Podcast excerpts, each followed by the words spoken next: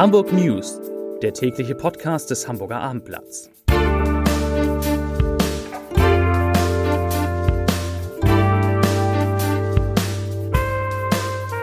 Herzlich willkommen. Mein Name ist Bernd Röttger und ich freue mich, Sie heute einmal wieder am Mikrofon begrüßen zu dürfen.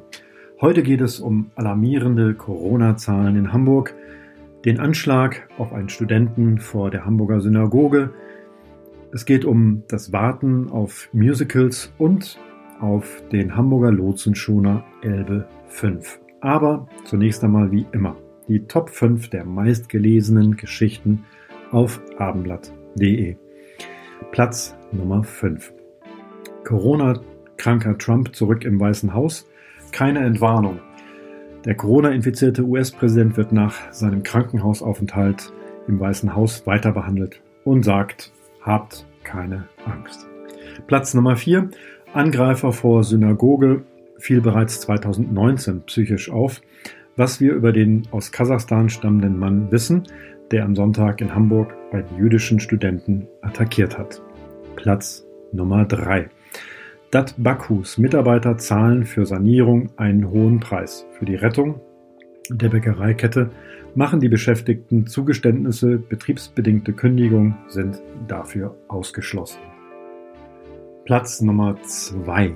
Karl-Heinz Schwensen hat einen neuen Job im Fernsehen. Im TV-Sender Hamburg 1 spricht er über in seiner eigenen Sendung Kalles Halbzeit im Verlies mit prominenten Gästen. Und Platz Nummer 1. Jugendliche legen offenbar Feuer in Schule. Einsatz am späten Montagabend für die Feuerwehr Hamburg. In einem Putzraum, der zur Stadtteilschule Kirchwerder gehört, war kurz vor Mitternacht ein Feuer ausgebrochen. Die Polizei geht inzwischen von Brandstiftung aus. Beamte hätten vor Ort zerbrochene Flaschen gefunden, hieß es. Es sehe so aus, als seien Jugendliche vor Ort gewesen.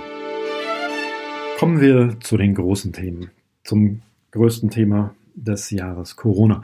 Die Zahl der Hamburger, die wegen Covid-19 in Kliniken behandelt werden müssen, ist über das vergangene Wochenende um rund 35 Prozent in Hamburg gestiegen.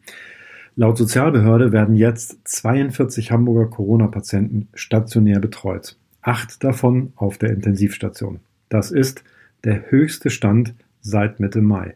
Nach der letzten gemeldeten Zahl Ende vergangener Woche waren 31 Hamburger wegen der Viruserkrankung im Krankenhaus. Bis vor einer Woche hatte die Zahl monatelang unter 30 gelegen. Laut Gesundheitsbehördensprecher Martin Helfrich ist der Anstieg nicht auf die Ausbrüche im Seniorenheim zurückzuführen. Diese würden sich voraussichtlich erst in der Zukunft in den Zahlen niederschlagen. Die Behörde beobachtet mit Sorge, dass sich nun auch wieder mehr Ältere ansteckten.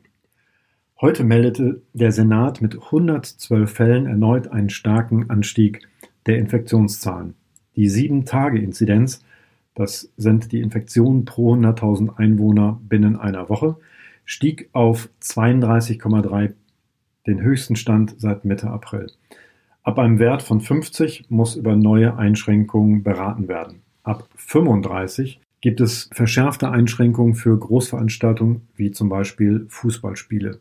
Hamburgs zweite Bürgermeisterin Katharina Fegebank appellierte angesichts der Entwicklung eindringlich an die Hamburger, sich an die Regeln zu halten. Zitat, es sind einzelne Personen, einzelne Bars, einzelne Orte, an denen wir derzeit ein erhöhtes Infektionsgeschehen erleben. Und das müssen wir in den Griff bekommen, sagt Katharina Fegebank. Um der Hamburger Gastronomie den sichereren Außenbetrieb weiter zu ermöglichen, hat der Senat jetzt die Nutzung von Heizpilzen bis zum 2. Mai hamburgweit genehmigt. Außerdem soll fürs komplette kommende Jahr auf Sondernutzungsgebühren für die für Schausteller und Gastronomie verzichtet werden. Der Anschlag vor der Hamburger Synagoge. Es gibt neue Details zum Tatverlauf und gute Nachrichten über den Gesundheitszustand des angegriffenen Studenten. Es geht ihm besser und er kann vermutlich noch heute das Krankenhaus verlassen. Der Täter Grigori K. sei den Sicherheitskräften vor der Synagoge aufgefallen, sagte Polizeisprecherin Sandra Levgrün dem NDR. Die Objektschützer hätten sich bereits in seine Richtung bewegt, weil er ihnen komisch vorgekommen sei. Aber genau in dem Moment hat er dann auch schon den verdeckt getragenen Spaten gezogen und sei zum Angriff übergesetzt. In Hamburg ermitteln das LKA und die Generalstaatsanwaltschaft gegen Gregory K. wegen versuchten Mordes und gefährlicher Körperverletzung mit mutmaßlich antisemitischem Hintergrund. Laut Spiegel war der Täter zeitweise bei der Bundeswehr. Er habe 2016 freiwillig Wehrdienst geleistet, eine dreimonatige Grundausbildung an der Waffe absolviert und später als Sanitäter gearbeitet, hieß es. Die Hamburger Staatsanwaltschaft hat das weder bestätigt noch dementiert. Der Angreifer war zuletzt in Berlin gemeldet, lebte aber in Hamburg, zuletzt in Langenhorn, in einer Einrichtung von Fördern und Wohnen. Dort wurde seine Wohnung durchsucht, Laptops und USB-Sticks wurden beschlagnahmt. Musical-Fans müssen sich weiter in Geduld üben. In diesem Jahr wird es kein Wiedersehen mit den Produktionen wie Pretty Woman oder Dem König der Löwen geben. Neuss, Geschäftsführerin von Stage Entertainment Deutschland, erklärte, die Voraussetzung für eine Wiederaufnahme des Spielbetriebs sei die Wirtschaftlichkeit und diese unter den derzeitigen Corona-Umständen mit starker Einschränkung der maximalen Besucherzahl nicht gegeben.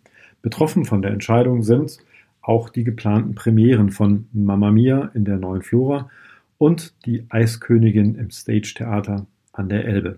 Für Mamma Mia ist nun Mai 2022 ähm, als Premierentermin avisiert. Die Eiskönigin soll im August 2021 auf die Bühne kommen. Die erste Show die in Hamburg Anfang 2021 wieder aufgenommen werden könnte, ist Pretty Woman. Der genaue Termin allerdings steht noch nicht fest. Ein schnelleres Wiedersehen gibt es mit dem Lotsenschoner Elbe 5. Kurz vor 11 Uhr hat der Lotsenschoner heute in Wiedesande an der dänischen Westküste abgelegt. Dort wurde der hölzerne Rumpf in der Werft Wiedesande Shipyard repariert, nachdem der Traditionssegler am 8. Juni 2019 nach einer Kollision mit, dem, mit einem Containerschiff auf der Elbe gesunken war. Nun bringt der Schlepper Buxier 15 ihn zurück nach Hamburg. Dort wird er am Mittwochabend erwartet. Je nach Wetterlage soll er zwischen 17 und 18 Uhr im Hansahafen am Bremer Kai in der Hafen City festmachen. Ersten Schätzungen zufolge könnte das Schiff gegen 16 Uhr die Landungsbrücken passieren.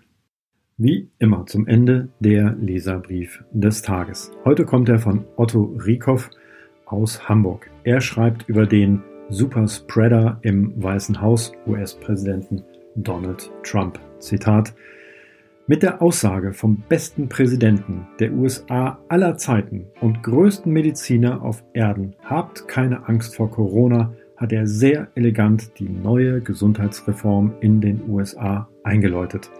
Jeder US-Amerikaner erhält im Krankheitsfall ab sofort einen Ärztestab von zehn Spezialisten an die Seite, auf Wunsch auch zu Hause und alle Medikamente, auch die, die noch gar nicht zugelassen sind. Auf ins Medizinerparadies zum Wunderheiler. Soweit Herr Riekow und der Leserbrief des Tages.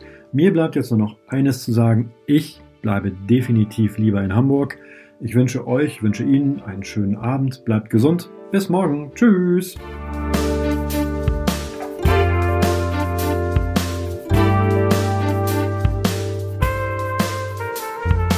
Weitere Podcasts vom Hamburger Abendblatt finden Sie auf abendblatt.de slash podcast.